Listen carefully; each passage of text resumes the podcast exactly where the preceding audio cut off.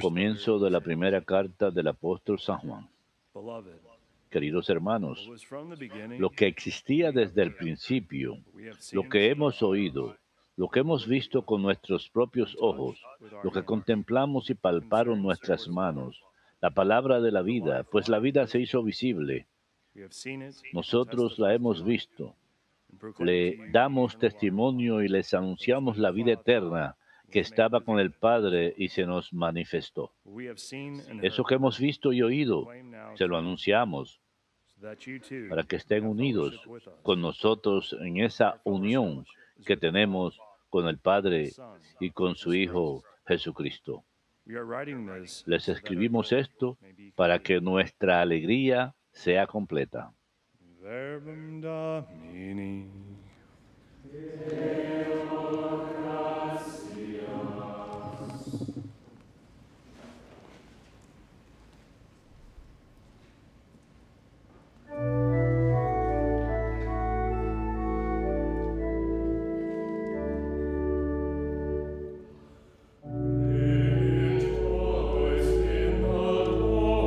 Alégrense justos con el Señor. Alégrense justos con el Señor. El Señor reina, la tierra goza, se alegran las islas innumerables. Tiniebla y nube los rodean. Justicia y derecho sostienen su trono. Alégrense justos con el Señor.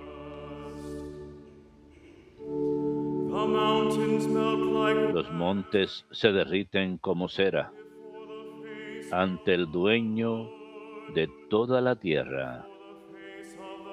Los cielos pregonan su justicia y todos los pueblos contemplan su gloria. Alégrense justos con el Señor.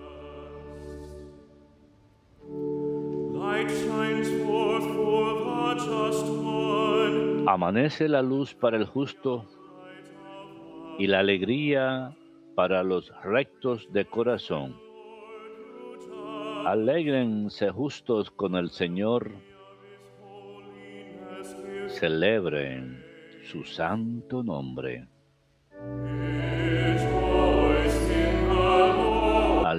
Alégrense justos con el Señor.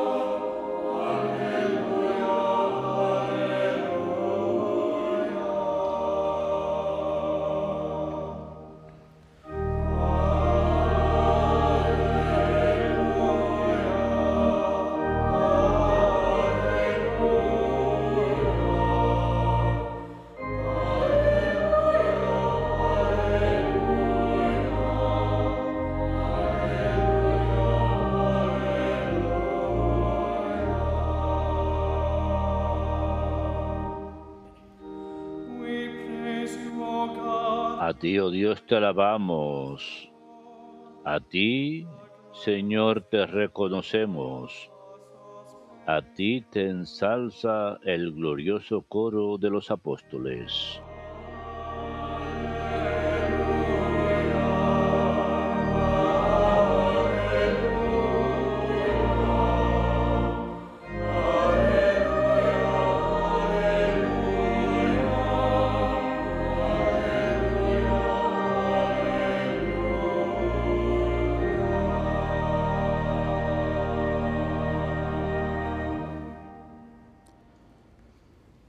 Dominus vobiscum. Et cum spiritu tuo. Lectio Sancti Evangelii secundum Ioannem. Gloria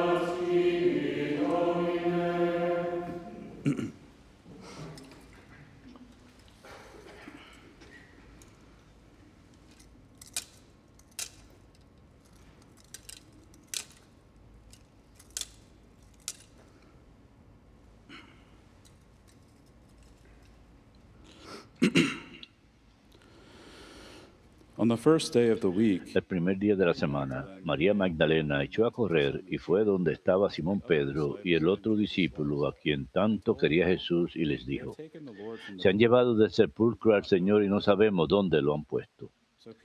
Salieron Pedro y el otro discípulo camino del sepulcro. Los dos corrían juntos, pero el otro discípulo corría más que Pedro. Se adelantó y llegó primero al sepulcro, y asomándose vio las vendas en el suelo, pero no entró. Llegó también Simón Pedro detrás de él, entró en el sepulcro, vio las, vendas en el suelo y el sudario con que le habían cubierto la cabeza, no por el suelo con las vendas, sino enrollado en un sitio aparte. Entonces entró también el otro discípulo, el que había llegado primero al sepulcro, vio y creyó.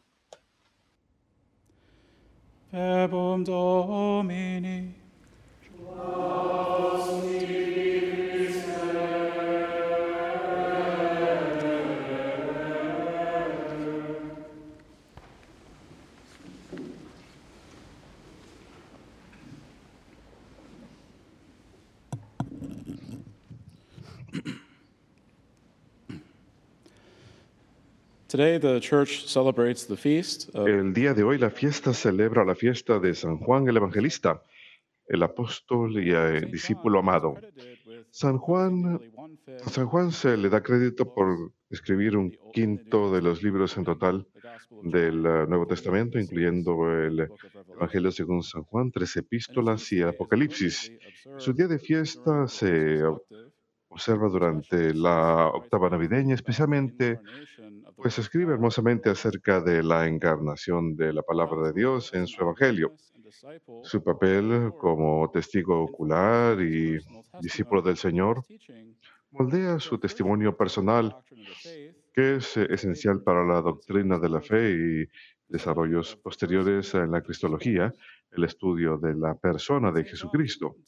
Y San Juan dio a la iglesia primitiva el lenguaje necesario para desarrollar la doctrina de la encarnación, la forma en que el Verbo eterno de Dios procede de Dios Padre y se encarna en el vientre de la Virgen María y se hace hombre.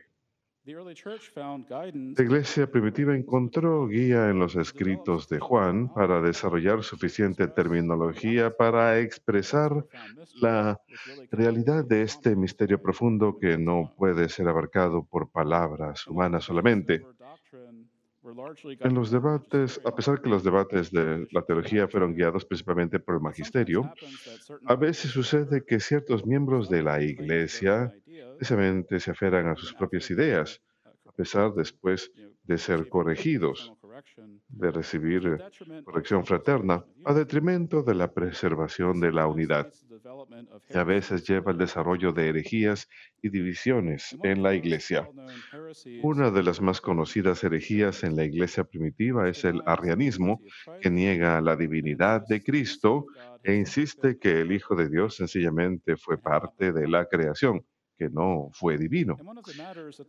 Uno de los temas que la Iglesia trata de abordar es cómo reconciliar la noción de que Jesús es tanto hombre como Dios, divino y humano. Y esto es efectivamente un concepto difícil para que nuestras mentes lo entiendan. Y el heresiarca de nombre Ariano, Arrio, negó la idea de que un ser humano pueda ser también divino, así que concluyó que Jesús no era divino, que era completamente diferente de Dios Padre. Y hubo algunos arianos que no estaban dispuestos a rechazar la divinidad de Cristo completamente, así que consideraban a Cristo semidivino en lugar de plenamente divino. Y como profesamos en el credo cada domingo, decimos que Jesús es de la misma naturaleza, de la misma sustancia que el Padre. Sin embargo, algunos arrianos creían que Cristo no era de la misma sustancia que el Padre, sino que era solo de una sustancia similar. Esencialmente, el semiarianismo sigue siendo una negación de la divinidad plena de Jesús. Y otra herejía en la iglesia primitiva que trató de abordar el problema divino de Cristo es el docetismo. Los adherentes encontraban dif- difícil entender cómo Cristo en la persona de Dios podía sufrir como cualquier otro ser humano. Sin embargo, los escritos del evangelista claramente incluyen testimonio ocular de los apóstoles como San Juan, que vio a Jesús en la carne, con sus propios ojos, y lo tocó con sus manos. Pero ya que los docetistas no podían sencillamente olvidarse de este testimonio, adoptaron la opinión de que mientras Cristo era efectivamente divino, era humano en apariencia únicamente. Confesaban que el Hijo de Dios era un espíritu puro que solo tenía la apariencia física de un hombre, pero nunca se hizo hombre. Así pues, mientras que el arrianismo negaba la divinidad de Cristo y solo aceptaba su humanidad, el ascetismo aceptaba la divinidad de Cristo, pero rechazaba su humanidad. Y el arianismo y el ascetismo solamente son dos de las muchas herejías que se desarrollaron al comienzo de la Iglesia. Para que la Iglesia pudiese permanecer unida en ese tiempo tan difícil, la guía del magisterio era necesaria para discernir un entendimiento correcto de la doctrina en el contexto de las tradiciones sagras- sagradas, las sagradas escrituras y el sentido del consus fideis de la Iglesia. La Iglesia llegó a darse cuenta desde el comienzo que a veces hay dos diferentes verdades de fe que parecen contradecirse entre ellas y sin embargo deben creerse juntas porque ambas son verdad. La humanidad y la divinidad de Cristo es un ejemplo de una situación como estas. También podemos pensar en la Santísima Trinidad, tres personas, un solo Dios, tres personas divinas, un solo Dios. Así que el problema con la herejía es que trata de aliviar la tensión quitando solo una de estas verdades. Mientras que la tensión puede ser quitada al eliminar una verdad, sin embargo, quita una verdad esencial. Por lo tanto, cada vez que la Iglesia enfrenta momentos de dificultad doctrinaria o confusión, los miembros de la Iglesia tienen que mirar hacia el magisterio, buscando guía. Y aquellos que se niegan a escuchar la voz de Cristo, pues percibida a través de Pedro, los apóstoles y sus sucesores, el Papa y los obispos unidos a él, se encuentran a sí mismos cayendo en herejía o cisma, y terminan perdiendo la fe verdadera que nos ha sido dada por Cristo. Así pues, la Iglesia ha recurrido a los escritos de San Juan, quien escribió que el verbo eterno, del Verbo eterno que se hizo carne y que habitó entre nosotros. El Verbo existía con Dios al principio, antes que el mundo fuese creado, y es esta misma palabra que se encarna en el vientre de la Virgen María. Y la Iglesia, bajo la guía del Magisterio, entiende las palabras de Juan en el Evangelio como descripción de tanto lo divino como lo humano en Cristo. En la palabra divina que existía al principio, Dios Padre se hizo hombre. Esto es afirmado en el Concilio de Niceno, que el Hijo de Dios es hombre verdadero y Dios verdadero, de la misma naturaleza, de la misma sustancia que el Padre. Y a través del testimonio de las Sagradas Escrituras y la interpretación auténtica dada por el Magisterio, la doctrina de la divinidad y humanidad de Cristo es sostenida. y la fe de la Iglesia es confirmada. Así pues, honramos a San Juan el Evangelista de forma especial el día de hoy y pedimos su intercesión por la Iglesia, que tengamos la sabiduría de evitar el pecado y escándalo de la herejía y el cisma y continuemos discerniendo la acción del Espíritu Santo en unión con nuestro Santo Padre y los obispos. unidos a Él, de manera que preservemos la unidad de la Iglesia.